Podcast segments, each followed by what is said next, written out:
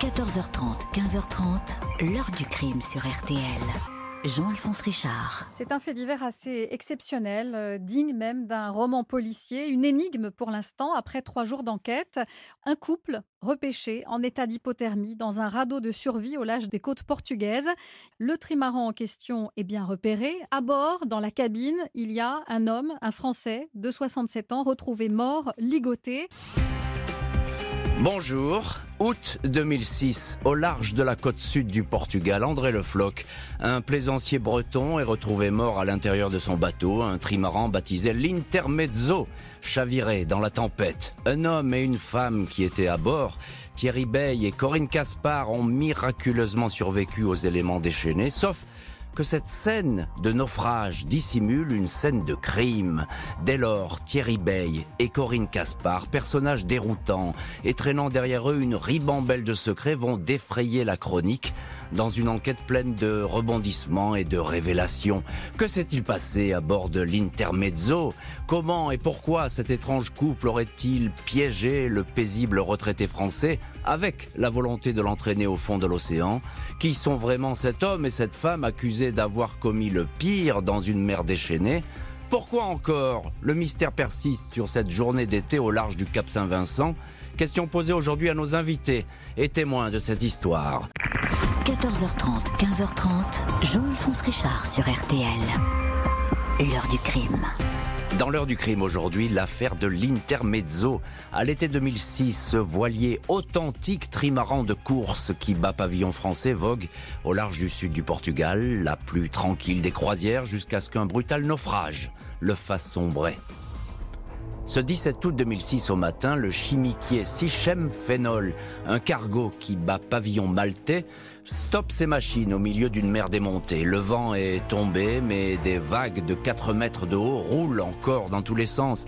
La vigie du bateau a aperçu un point orange ballotté par les flots un canot de sauvetage avec deux silhouettes à bord. Le sauvetage va prendre une heure. Le canot gonflable vient finalement se coller à la coque du cargo.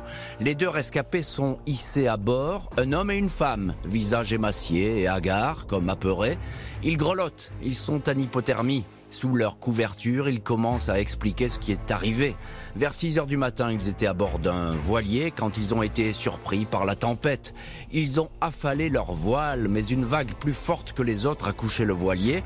Le couple converse avec le capitaine en espagnol, langue que les deux Français parlent couramment. L'homme, grand et maigre, dit souffrir d'une entorse à la cheville. La femme, très fluette elle aussi, n'est pas blessée. Ils se ressemblent étrangement et pour cause. Thierry Bey, 51 ans, et Corinne Caspar, 47 ans, indiquent qu'ils sont tout simplement frères et sœurs. Trois heures après le sauvetage, les naufragés Bey et Caspar sont élitroyés et déposés à bord d'une vedette de la police maritime portugaise, puis une fois à terre, transférés à l'hôpital Curie Cabral de Lisbonne. Hormis la cheville qui fait souffrir le plaisantier français, aucune blessure grave n'est constatée, si ce n'est de nombreux hématomes et des égratignures sans doute causées par sa précipitation à quitter le voilier. Un officier de la police maritime dresse le procès verbal du naufrage. Corinne Caspar est la première entendue, ses propos sont confus, elle indique être épuisée. Elle dit toutefois qu'un troisième homme se trouvait à bord de ce voilier de 14 mètres, un trimaran baptisé Intermezzo. C'était le propriétaire, le skipper, un certain André, se souvient-elle, André Le Floch. Corinne précise qu'elle et son frère l'ont croisé par hasard un jour avant le départ en mer dans la station balnéaire d'Olao. Ils ne savent pas naviguer, ils ont sympathisé, le floc leur a proposé d'embarquer pour une mini-croisière autour du Cap Saint-Vincent. Ils ont accepté. Corinne Caspar est sous le choc et finit par décrire une croisière qui aurait tourné au cauchemar. Elle indique que André Le Floch lui a sauté dessus alors qu'elle préparait le dîner. Il l'a saisie par la taille, a essayé de lui arracher ses vêtements. Elle l'a repoussé et s'est débattue. Le skipper est revenu à la charge. Il a commencé à la violer en lui disant « Tu dois payer pour ton voyage ». Thierry Bey alerté par les cris, est intervenu. Une courte bagarre s'est engagée. André Le Floch a sorti un couteau. Corinne Caspar lui a asséné un coup de casserole sur la tête qu'il a assommé. Le Floch était groggy. Le couple l'a attaché dans sa cabine, puis la tempête est arrivée. Ils n'ont pas eu le temps de libérer le skipper.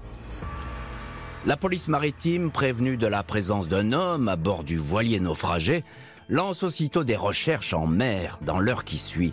L'hélicoptère repère une coque blanche retournée qui flotte entre deux eaux. Des plongeurs atteignent un hublot. Personne ne répond à leur coup contre la paroi. Ils aperçoivent une silhouette inerte dans le fatras de la cabine. Au même moment, à l'hôpital de Lisbonne, l'officier de la police maritime s'apprête à recueillir la déposition du deuxième rescapé, Thierry Bey. Mais contre toute attente, celui-ci refuse de s'exprimer. Je ne parlerai qu'en présence de mon avocat, indique-t-il. Et voilà donc pour les premières heures de ce naufrage qui cache bien des surprises. Et en premier lieu, il y a ce couple, un frère et une sœur, comme il se présente alors, et on verra dans les chapitres suivants si cette présentation est la bonne ou non à suivre dans l'heure du crime. Maître, euh, euh, pardon, euh, Thomas Cabral, voilà, notre premier invité. Thomas Cabral, bonjour. Bonjour. Merci beaucoup d'avoir accepté l'invitation de l'heure du crime et d'être en direct aujourd'hui euh, depuis Lisbonne dans l'heure du crime. Vous êtes journaliste à l'agence France Presse là-bas à Lisbonne et vous étiez déjà euh, en activité, si je puis dire, euh, beaucoup plus jeune journaliste à, cette époque lors de ce naufrage. Quel, souvenir avez-vous de, de ces premières heures où il y a ce couple qui est, qui est sauvé? Pour l'instant, ce sont des rescapés, c'est ça?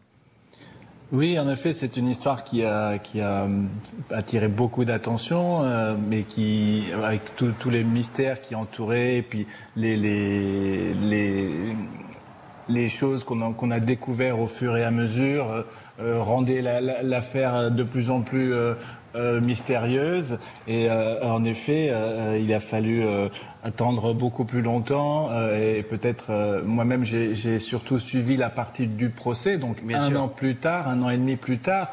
Et à, ce moment-là, les, versions à la fois de, des, prévenus et de la police, enfin, ou des, des procureurs, étaient beaucoup plus établies. Mais dans les premières heures, on savait très peu. Qu'est-ce qu'on sait justement dans ces premières heures, Thomas Cabral Il y a ce sauvetage en mer qui est déjà spectaculaire avec euh, ce bateau. Puis on, sait qu'il y a quelqu'un à l'intérieur. Donc qu'est-ce qu'on sait de ces deux touristes français au début? Ils disent nous sommes frères et sœurs, c'est ça? Au, début, on sait, très peu. D'ailleurs, leur rapport euh, euh, après tous dans les mois qui ont suivi ont donné lieu à beaucoup d'équivoques, à des affirmations dans un sens et, dans l'autre, avec des démentis. Mais euh, en effet, c'est presque en passant qu'ils disent euh, qu'en fait, ils étaient des passagers euh, d'un troisième homme qui était le propriétaire, le skipper du bateau. Donc très vite, on, se demande quel était, quels étaient les rapports de, ce, de la dynamique de ce triangle? Oui, bien sûr, ça c'est toute la question qui se pose parce que au, début, je suppose que les sauveteurs et puis les, les enquêteurs, ils sont un petit peu perdus face à cette configuration, à savoir deux personnes qui sont sauvées, puis une troisième qui est bloquée dans le bateau. Euh, pour l'instant, bah, c'est un naufrage qui a tout simplement euh, mal tourné. A priori, on peut voir les choses comme ça. Euh, bonjour Marilyn Darcy.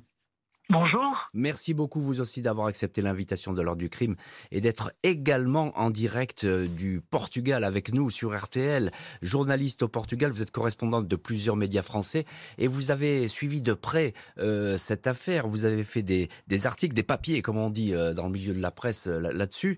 ils disent, ces, ces, deux personnages, Marilyn Darcy, ils disent qu'ils ont rencontré André Le Floch par hasard, c'est ça, hein, c'est une rencontre un peu fortuite pour embarquer. Oui, il semblerait qu'effectivement, euh, c'est le hasard qui a mis euh, Thierry et Corinne sur la route de d'André Le Floch. On n'a pas vraiment euh, rien qui prouve exactement comment ça s'est passé à ce moment-là. La seule chose dont on est à peu près sûr, c'est que Corinne Gaspard a rencontré André Le Floch, le skipper, donc de mhm. l'Intermezzo, dans un bar. Mhm. il y a des témoins qui le qui le confirment. Alors c'est à ce moment-là, semble-t-il, que c'est décidé cette idée d'aller faire euh, une croisière, euh, euh, André Le Floch aurait invité Corinne Caspar à, venir sur le bateau pour partir en croisière. Qu'est-ce qu'on sait de, en quelques mots, Marilyn Darcy, de, André Le Floch 67 ans, ancien ingénieur, c'est ça?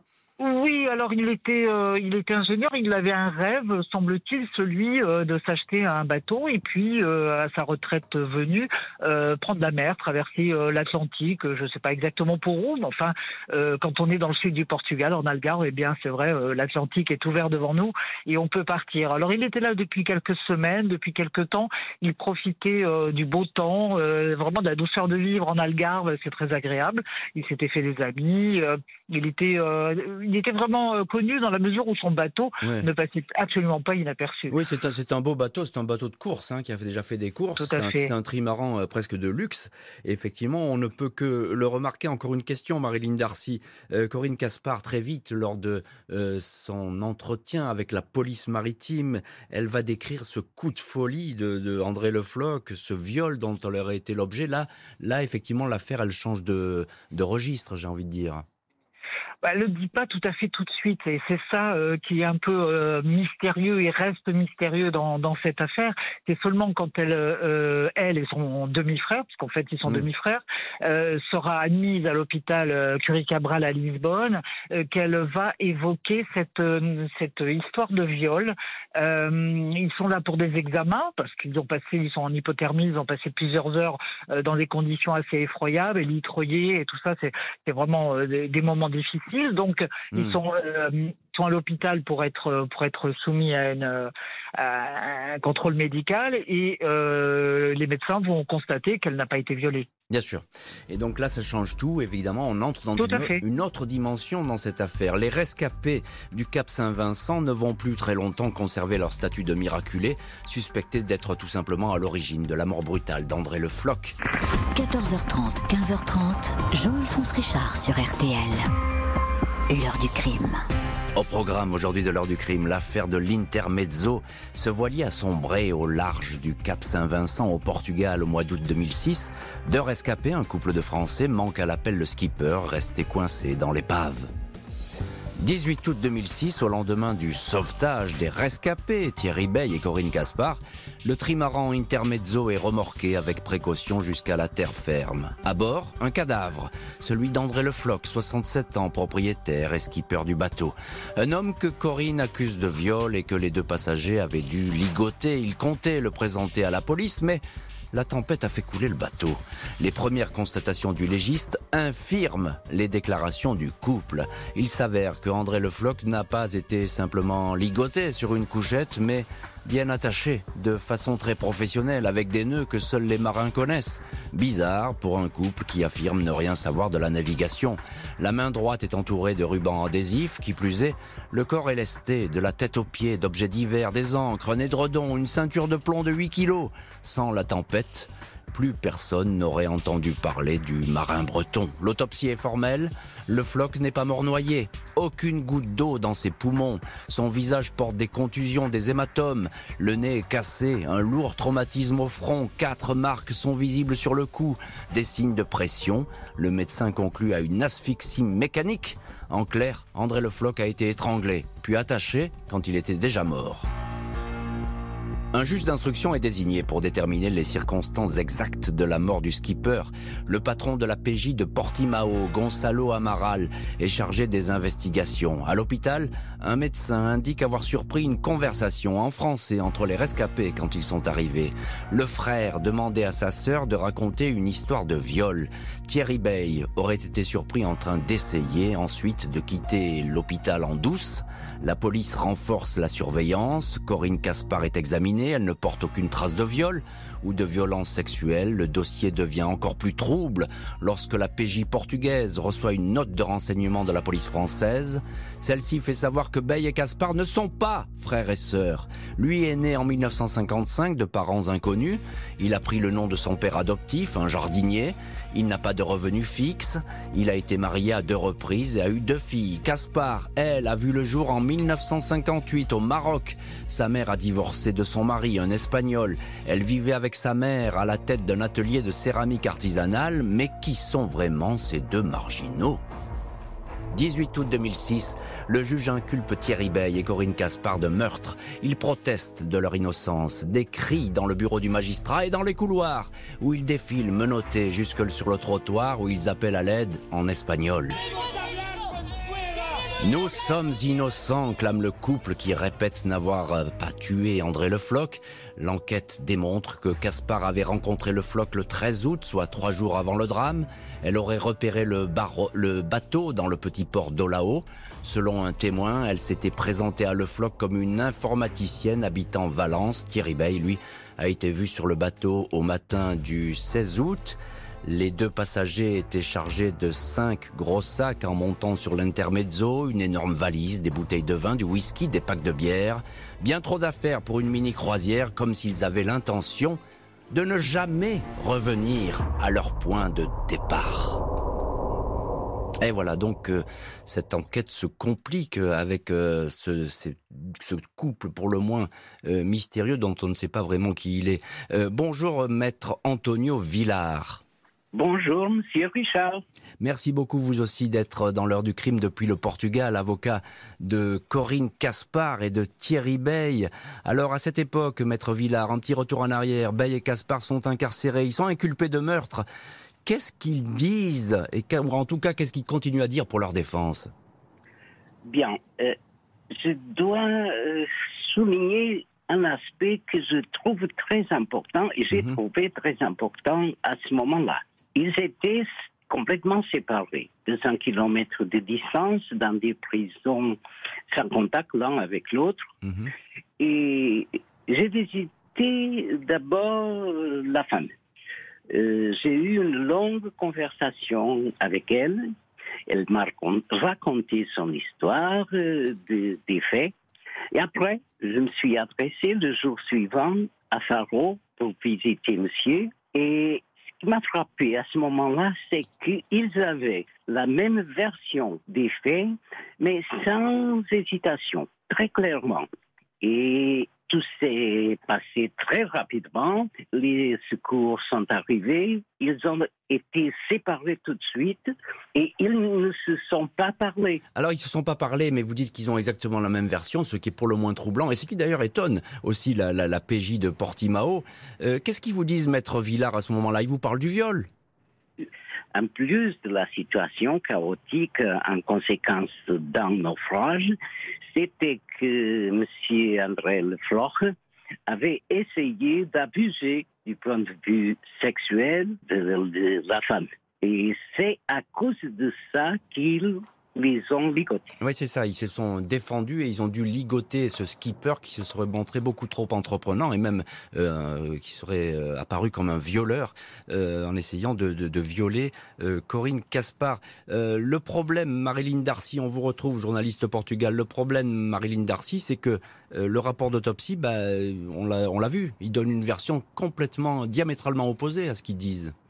Oui, moi j'ai vu les, les, images de les photos prises euh, euh du cadavre euh, d'André Le Floch euh, au moment de au moment de l'enquête et effectivement ça sautait aux yeux qu'il y avait eu une décision volontaire mmh. de l'empêcher de nuire. Il était complètement saucissonné de, de de cordage, de poids, d'objets de tout genre et effectivement quelqu'un ainsi attaché ne pouvait pas ne pouvait pas prendre la fuite. Alors euh, l'autopsie a montré euh, qu'il avait euh, des coups et des blessures, le nez cassé, un choc sur la tête, et puis surtout, ils ont trouvé les marques de, doigts très nettes sur le cou, le cou qui ont exactement et qui ont montré que qu'effectivement il, il, a été asphyxié, du moins étranglé. Et c'est qu'ensuite qu'il y aurait eu cette espèce de mise en scène, en tout cas qui était peut-être destinée à le faire couler au fond de l'eau, à le jeter à un moment donné. Euh, Corinne et Thierry ont raconté qu'il était, il était très agité, qu'ils lui ont donné des, des, somnifères ou des médicaments, je ne sais pas très bien euh, quoi exactement, pour le calmer et qu'ils l'ont attaché pour ça parce qu'il ne se calmait pas. Et euh, en fait, ils ont dit après qu'ils avaient eu l'intention de le délivrer, mais ça s'est jamais produit. De toute façon, c'était, il était tellement, tellement serré, serré dans ses liens que il était très difficile pour au dernier moment comme ça de, de le détacher, de, de le libérer. C'était pas possible Et, il avait reçu évidemment ce que vous dites très bien, euh, Marilyn Darcy, il avait reçu une volée de coups tels que euh, effectivement il ne pouvait pas revenir à, lui comme ça. Euh, Thomas Cabral, journaliste à, l'agence France Presse à Lisbonne et qui est également l'un de nos invités aujourd'hui dans l'heure du crime. Je suppose qu'à ce moment-là, dès lors qu'il y a ces révélations, bah, la presse va se précipiter. Il y a beaucoup de monde. D'un seul coup, l'affaire, elle prend une autre dimension à ce moment-là au Portugal. Oui, oui, quand on voit que, quand on s'aperçoit que les, les, les, rescapés sont en fait euh, les principaux suspects, euh, il y a beaucoup d'intérêt euh, pour comprendre justement qui sont ces gens et ce qu'ils faisaient sur, sur le bateau, pourquoi ils étaient partis et pourquoi, ils, notamment c'est ce, ce, cette une tentative de fuite de, de l'hôpital de la part de Thierry Bay. Enfin, il y a plusieurs aspects qui très tôt euh, font douter à la fois la police et, les médias euh, qui, qui, qui, qui, découvrent l'histoire euh, à, travers, à travers les enquêteurs. Alors je crois, Thomas Cabral, que la police judiciaire de Portimao, elle va pas faire dans la demi-mesure. Hein. Ils vont vraiment lancer une enquête très approfondie sur tous les lieux où est passé ce bateau, essayer de tout savoir. Ils vont faire plusieurs ports comme ça. Oui, oui, ils ont, ils ont, il, a fallu d'abord euh, ramener le, bateau, le retourner, euh, euh, et, puis comprendre aussi à quel moment euh, euh, serait mort euh, André Le Floch? Au début, la police se demandait s'il aurait été tué à terre et ensuite emporté vers la mer pour peut-être disposer du corps. Et, en effet, comme, on, nous disions, l'autopsie a fini par livrer quand même des éléments qui, qui s'avèreront cruciaux, même, même au niveau du, procès mmh. beaucoup plus tard. Ben justement, Maître Villard, vous confirmez, euh, l'autopsie, elle, donne vraiment une version différente de ce que disent euh, vos clients à l'époque. Hein? Oui, le rapport d'autopsie n'était pas très favorable à la thèse qu'il euh, présentait. Mais, bien sûr que ce rapport avait des situations ou des problèmes qui étaient ouverts. Je l'ai lu, je l'ai étudié, il n'était pas définitif et absolument clair de concernant ce qui s'est passé. On pourrait retirer cette conclusion, mais, mais dans une situation euh, de tempête à notre mer, c'était possible ce qu'ils ont écrit, mais il y avait d'autres mmh. possibilités, d'autres hypothèses. Euh, Marilyn Darcy, on entend ce que dit l'avocat, d'ailleurs qui confirme ce que vous disiez sur, sur cette euh, autopsie. Euh, est-ce que, en quelques mots, quel est le sentiment à, ce moment-là des enquêteurs portugais? À, quoi est-ce qu'ils pensent et quelle est leur, leur hypothèse?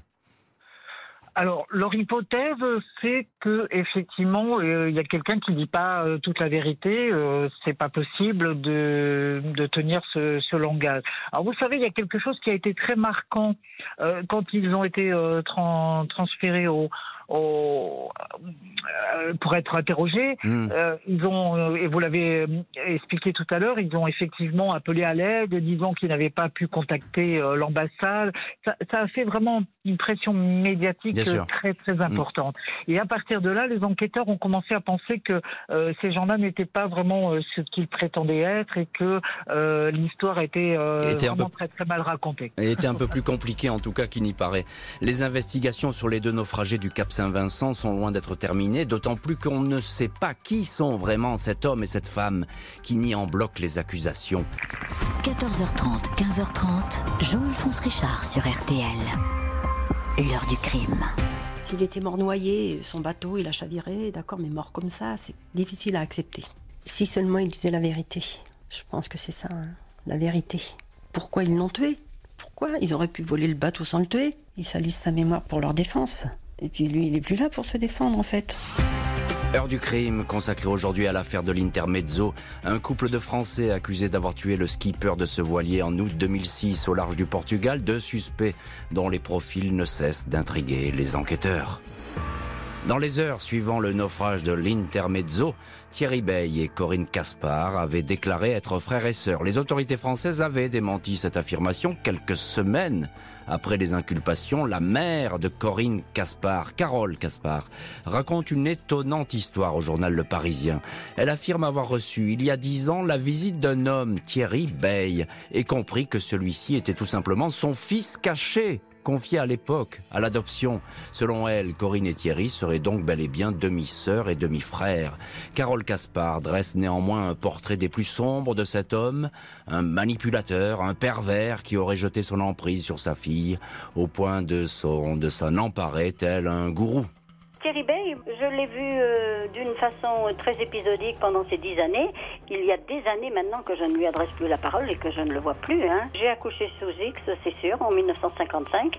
Mais je me demande vraiment euh, qui est-il et j'ai pu constater qu'il avait des accès de violence qu'il ne pouvait pas maîtriser. Ma fille était absolument envoûtée par lui. Il s'est servi d'elle d'une façon assez machiavélique. Lui seul même, lui seul me comprend, ne va alors cesser de lui répéter Corinne qui quittera la maison pour suivre Thierry. Le couple va désormais vivre à la marge, dans l'Aveyron, puis dans le Gard. Fin juin 2006, ils rendent les clés de leur studio et prennent la route du Portugal. Pour les policiers, Thierry Bay et Corinne Caspar n'ont cessé de mentir depuis les premières minutes. Ils ont ainsi indiqué qu'ils ne connaissaient rien au bateau. Thierry, élevé en Bretagne, a pourtant une solide expérience de la navigation.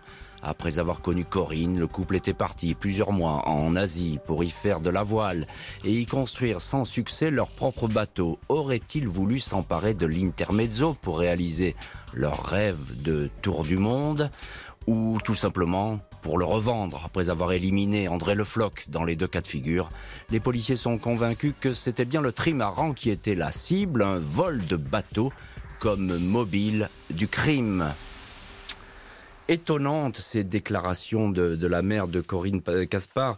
Euh, Marilyn Darcy, on s'y perd un peu dans ce couple, hein, il faut bien le dire, parce qu'on a l'impression qu'ils ne disent jamais la vérité. Vous êtes en direct du Portugal. Oui, euh, c'est très étonnant car euh, Carole, la mère, commence d'abord par nier qu'elle a eu un fils. elle le reconnaît finalement quand il s'annonce chez elle, elle l'héberge. Euh, plutôt longtemps euh, pour que Thierry gagne la confiance de Corinne. Alors c'est vrai, elle l'a traité de manipulateur, d'homme dangereux. Mmh. Euh, Corinne, au contraire, paraît, paraît être sous le charme elle le suit et, en fait elle va le suivre jusqu'au bout. Mmh. Thomas Cabral, journaliste à l'agence France Presse à, Lisbonne, et également notre invité dans l'ordre du crime. le mobile, Thomas, c'était pour la police, en tout cas le mobile avancé par la police, c'était bien voler l'intermezzo, ce très beau trimaran. Oui, en effet, le, mobile affiché par, par euh, la police et les procureurs euh, par la suite était bien le, vol du bateau, alors que, comme disait la, mère euh, des, deux prévenus, plutôt la, la la, veuve, la veuve que justement le motif c'était évidemment le, cœur du sujet et le cœur du mystère. Et donc ça c'était le, plus difficile à établir et, euh, mais pour la police, enfin, la thèse construite et défendue par les procureurs, c'était bien celle du vol. C'était bien celle du vol. Maître Antonio Villard, justement, vous défendez à l'époque Corinne Caspar et Thierry Bey. Euh, L'enquête, on le voit, elle est très rapide. Et, et vos clients, euh, finalement, ils ont été mis, mais vraiment quasi instantanément, en examen. Aujourd'hui, je suis convaincu que la justice n'a pas fait son travail comme euh, elle devrait le faire on a été très rapide. Euh, on a pris euh, les faits essentiels, bien sûr, euh, à l'aise, très rapidement. Et la personnalité des personnes compte aussi pour le droit. Et ça n'a pas été. et, qui pouvait le faire? Mais ils étaient des, gens errants, nomades. et surtout, je, je suis et je continue convaincu qu'il n'y avait pas l'intention de voler le bateau, le catamaran, mais surtout, je suis convaincu qu'il n'avait pas l'intention de tuer pour voler le bateau. En tout cas, c'est pas ce que croit la police, puisque la police dit effectivement il y a un vol et euh, ces deux personnes sont suspectées très fortement d'avoir tué le skipper. Deux suspects qui clament leur innocence, mais le juge interdit leur remise en liberté. C'est sous le chef d'accusation de meurtre qu'ils vont devoir bientôt comparaître devant un tribunal. 14h30, 15h30, Jean-Alphonse Richard sur RTL. L'heure du crime. Dans l'heure du crime aujourd'hui, l'affaire de l'Intermezzo, un couple de Français demi-frères et demi-sœurs accusés d'avoir tué le propriétaire de ce voilier au Portugal en août 2006. 14 mois plus tard, ils comparaissent devant un tribunal. 24 octobre 2007, Thierry Bey et Corinne Caspar se retrouvent côte à côte sur le banc des accusés de la cour d'assises de Lagos. Bay, chemise jaune et veste, serre contre lui un dossier. Caspar, vêtu de clair, essaie de se rapprocher de lui. Les trois fils de André Le Floch sont là. Ils espèrent connaître la vérité sur la mort de leur père. L'avocat des accusés, Maître Villard, est optimiste. Ses clients lui ont juré qu'il s'expliquerait et répondrait aux questions contre toute attente. Thierry Bey annonce dès l'ouverture du procès qu'avec Corinne, ils ne parleront pas tant que leur avocat français, Gilbert Collard, ne sera pas arrivé. Maître Collard est bel et bien désigné, mais il est en retard. Après une heure, Thierry Bey se lève, exige un avocat français. Le procès est suspendu. 14 décembre 2007, après un mois et demi d'interruption, le procès de l'Intermezzo reprend. Toujours pas de maître Collard, un nouveau défenseur portugais a été commis d'office. L'audience n'a même pas commencé que Thierry Bey et Corinne Caspar, debout, dos au juge, haranguent le public et la presse. Bey déclare qu'on veut les condamner sans preuve.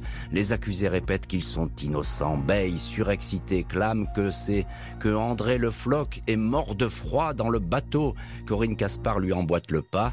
Il est mort en attendant les secours. Dans une lettre adressée à RTL, Corinne avait déjà précisé André Le Floch est devenu fou, il m'a agressé sexuellement, a menacé de nous tuer. Qu'auriez-vous fait à notre place? Et elle ne va cesser de le répéter aux journalistes. M'a agressé euh, sexuellement. Il est devenu complètement fou. C'est la vérité. Qu'est-ce qu'il faut que je fasse? Il faut passer devant un détecteur de mensonges. Qu'est-ce que je peux faire pour que la vérité éclate? Les accusés ne vont cesser de vociférer tout au long de l'audience, absent à la lecture du verdict. 24 ans de prison pour chacun d'entre eux. Soulagement sur RTL de l'un des fils de la victime, Stéphane Le Floch. Je pense que c'est la, juste peine. Euh, transfert 500, c'est un soulagement. Maintenant, il ne reste plus que de s'y faire, tout simplement, que mon père est parti et que, c'est une page tournée. Hein. Et on retrouve dans l'heure du crime l'un de nos invités, Thomas Cabral, journaliste à l'agence France Presse à Lisbonne. Thomas, euh, vous êtes à, ce procès, vous, le, vous allez le suivre. Euh, il est surréaliste ce procès. Oui, tout à fait. Euh, de, depuis le départ, on a quand même l'impression, euh, les journalistes et le public, que euh, ils refusent, les, prévenus refusent de jouer le jeu et refusent même de profiter de, de, mm. cette occasion pour, pour donner des arguments et, et, ils ont de bout en bout une attitude de défiance envers le, le tribunal et sa présidente qui, euh, moi l'impression que j'ai eue à l'époque, c'est que cela leur avait été très préjudiciable. Euh, Marilyn Darcy, vous êtes journaliste au Portugal, vous, vous avez suivi aussi ce procès. Euh, comment vous percevez ces accusés? Quel, quel visage montrent-ils il semble que Thierry Bay veut, euh, veut prendre les devants, veut parler euh, comme s'il était un avocat. Il s'adresse, euh, il demande s'il y a des journalistes français dans, dans la salle. À un moment, c'est vraiment extraordinaire hmm. parce que il tourne le dos au procureur, au juge, il, il, il s'abstrait euh, complètement de, de, de, la salle du tribunal et euh, il joue un rôle euh, qui, qui est très curieux. Mmh. Il veut se défendre lui-même, il n'y a personne qui lui convient pour, pour parler à sa place et du coup, c'est très fermé cette attitude. Corinne d'ailleurs ne, ne dit rien. Mmh. Elle l'accompagne des yeux. Et, euh, et, euh, comme le disait euh, Thomas Cabral, effectivement, le, le jugement euh, se retourne contre eux, puisque il ne s'exprime pas, il ne s'explique pas, il ne donne aucune justification, il refuse de parler. Ben oui, mais ça c'est la défense des gens quand ils sont acculés, c'est de crier peut-être plus fort pour essayer de se faire entendre, mais ça ne marche pas à ce procès. Euh, justement, maître Thomas Cabral, il est en ligne avec nous dans l'heure du crime. Euh, pardon, maître Antonio Villard, euh, avocat de, Corinne Caspar et, et, de Thierry Bey, qui est en ligne aussi dans l'heure du crime. Vous, comment, vous hum, confirmez cette ambiance délétère à ce procès, maître? Tout d'abord, compliqué, désagréable. Dans l'esprit des, deux, ils n'acceptaient pas la justice de, la société, ils n'acceptaient pas d'être jugés au Portugal. Ça hmm. a, été très clair. Et euh, d'ailleurs, c'est à cause de ça que je me suis écarté du dossier. Hmm. Et maître, maître Villard, ils, vous dites qu'ils ont refusé de parler parce qu'ils étaient jugés au, Portugal, c'est ça? Ils ne supportaient pas ça? Juste après la fin de la première audience au tribunal de Lagos, Il y avait là, à ce moment, au tribunal, dans la salle, des journalistes de France, portugais, Mhm. d'Espagne, beaucoup de monde partout. Et à la fin, le tribunal euh, s'est a déclaré fini la- l'audience de ce jour-là. Ils se sont adressés avec des, des mots et des gestes euh, inacceptables Mhm. à l'audience et aux journalistes en disant on n'accepte pas la, la juridiction portugaise. Bien sûr, ils n'ont pas utilisé ce- ces mots, mais d'une façon très agressive, ils ont mis en question le tribunal, la justice portugaise. Euh, alors Thomas Cabral, justement journaliste à l'agence France Presse à Lisbonne, on peut pas dire que le procès euh, est débouché sur euh, euh, une lumière ou en tout cas est apporté la vérité parce que là, ben, on n'a pas compris grand-chose de ce qu'avaient fait ces deux-là. Non, en effet, euh, de- l'attitude des prévenus était tellement... euh, ils ont quasiment saboté leur propre défense et en sabotant leur défense, euh, ils ont un peu saboté le travail du tribunal qui cherchait à établir cette vérité. Et en tant que spectateur, euh, on n'a pas beaucoup plus appris euh, sur, sur ce qui s'était passé. Euh, je me souviens très bien, euh, Maître Villard l'évoquait, enfin, quand il a été, il, s'est dessaisi du dossier. euh, pour nous qui n'étions pas dans, dans- dans le, le secret de ces conversations qui- dont il nous parle maintenant, euh, c'était évident que c'était une très mauvaise décision de se passer de Maître Villard. Euh, Il finirait par être défendu par un avocat euh, commis d'office qui clairement ne connaissait pas le dossier aussi bien et qui et, et donc euh, au final. On, on a vu deux versions qui, qui l'une contre l'autre qui s'exprimaient mais sur un plan différent et, donc euh, il n'y a pas eu de, de, de Ouais. conclusion. C'était effectivement euh, très stérile pour la justice et très décevant, notamment Marilyn Darcy, journaliste au Portugal et également l'une de nos invitées aujourd'hui dans l'heure du crime. Euh, décevant aussi pour la, la, la, la famille d'André Le Floch qui est venue à ce procès, notamment les fils au premier procès. Euh, oui, bien sûr, ils attendaient beaucoup hein, de, de, de, ces, euh, de ces audiences. euh, et il me semble que c'était l'occasion, effectivement, d'entendre une version cohérente ou précise ou, ou affinée, argumentée. Ils ne l'ont pas eu. Et c'est- Mm. On ne sait pas exactement, effectivement, quoi qu'on quoi conclure pardon de, de, de, de ces déclarations qui n'en sont pas et pour et pour le côté de la famille Le Floch c'est effectivement une grande déception oui Il n'y aura pas de procès en appel. Les naufragés condamnés pour meurtre ne vont plus jamais revenir sur leurs déclarations. 14h30, 15h30, Jean-Alphonse Richard sur RTL. L'heure du crime. Dans l'heure du crime, l'affaire de l'Intermezzo. Deux Français, demi-frères et demi-sœurs, condamnés en 2007 pour avoir tué le propriétaire de ce voilier de luxe. La même peine pour tous les deux, 24 ans de prison. Lors du procès de Thierry Bey et Corinne Caspar devant la cour d'assises de Lagos, la juge Alda Casimiro avait indiqué que le couple de Français avait agi avec sang-froid et préméditation. L'accusation avait dénoncé pour sa part la froideur des accusés et réclamé une peine suffisamment lourde pour les faire réfléchir à la gravité de leurs actes. Il était ainsi précisé que Bey et Caspar avaient tout minutieusement préparé pour faire disparaître le corps d'André Le Floch au fond de la mer. Une tempête imprévue les avait obligés à quitter l'Intermezzo, bouleversant leur plan funeste. Pour les enquêteurs, le but des deux routards était bel et bien de s'emparer du bateau. Ils auraient tenté de faire signer un acte de vente à un propriétaire menacé et entravé. Les années de prison n'ont pas eu de prise, semble-t-il, sur les certitudes et les dénégations de Thierry Bey et Corinne Caspar, aujourd'hui respectivement âgés de 67 et 64 ans. Et voilà donc pour l'épilogue de cette affaire euh, spectaculaire qui a euh, mobilisé les enquêteurs portugais et où on est allé de surprise en surprise. Maître Antonio Villar, avocat de Corinne Caspar et Thierry Bey, on vous retrouve euh, dans l'heure du crime depuis le Portugal. Sait-on s'ils sont toujours en prison aujourd'hui, ces deux Français? Non, j'ai perdu complètement le- la trace de, de, de ces clients, anciens clients. Euh, et seule certitude, maître euh, Villard, c'est que euh, jusqu'au bout, et sans doute même encore aujourd'hui, ils ont toujours clamé leur innocence. C'est vrai. euh, complètement innocents. Ils invoquaient la tempête. Et euh, concernant le fait de M. Leflore être ligoté, ils ont invoqué le, cette tentative d'abus sexuel. Euh, Thomas Cabral, journaliste à l'agence France Presse à Lisbonne et aujourd'hui dans l'heure du crime. Euh, je ne sais pas si vous en savez beaucoup plus sur le sort qui est, réservé aujourd'hui à, Thierry Bey et Corinne Caspar. Euh, ils ont continué quand même à se manifester après leur condamnation? Eh bien, on en sait très peu parce qu'en fait, l'histoire, euh, médiatiquement, l'intérêt est, retombé assez vite et, il n'y a pas eu de développement. Donc, euh, à ma connaissance, oui, ils sont encore en prison, je pense.